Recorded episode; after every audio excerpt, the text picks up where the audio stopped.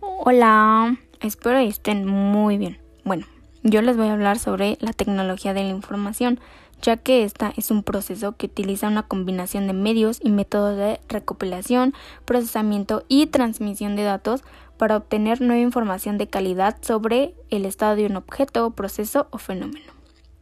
Los equipos de telecomunicación, a través de los cuales se transmite la información han ido evolucionando y formando parte importante de nuestra vida cotidiana. Y yo les quise plasmar en mi dibujo toda esta evolución para que pudieran entenderlo mejor. Por ejemplo, pasamos del telégrafo a WhatsApp y de la televisión en blanco y negro, que merecía su propio espacio, a celulares o tablets de alta resolución, que pueden llevarse hasta el baño, hasta donde tú quieras. Pero los aparatos tecnológicos no solamente aportan un valor práctico, sino estético y simbólico, que nos llevan a elegir entre un sinfín de opciones, no solo el más eficiente, sino el más lindo, el mejor del diseño o el que me otorga mayor estatus.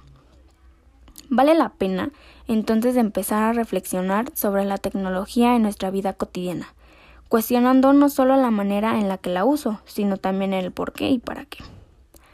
La tecnología bien aplicada nos ayuda, por ejemplo, a organizarnos mejor, a aprender cosas nuevas, a llevar registro de nuestras metas y avances personales, o a cortar distancias con amistades o familiares.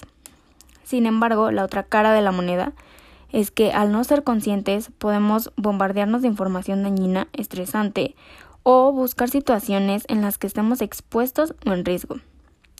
Y un dato importante que les quería compartir es que según la revista Forbes, 33% de los internautas que se encuentran activos en redes sociales están en edad laboral, siendo Facebook 95%, YouTube 60% y Twitter 56%.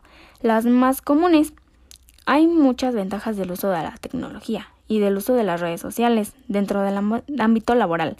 En primer lugar, la tecnología ha hecho que los trabajos sean mucho más flexibles, tanto cómo estudiar.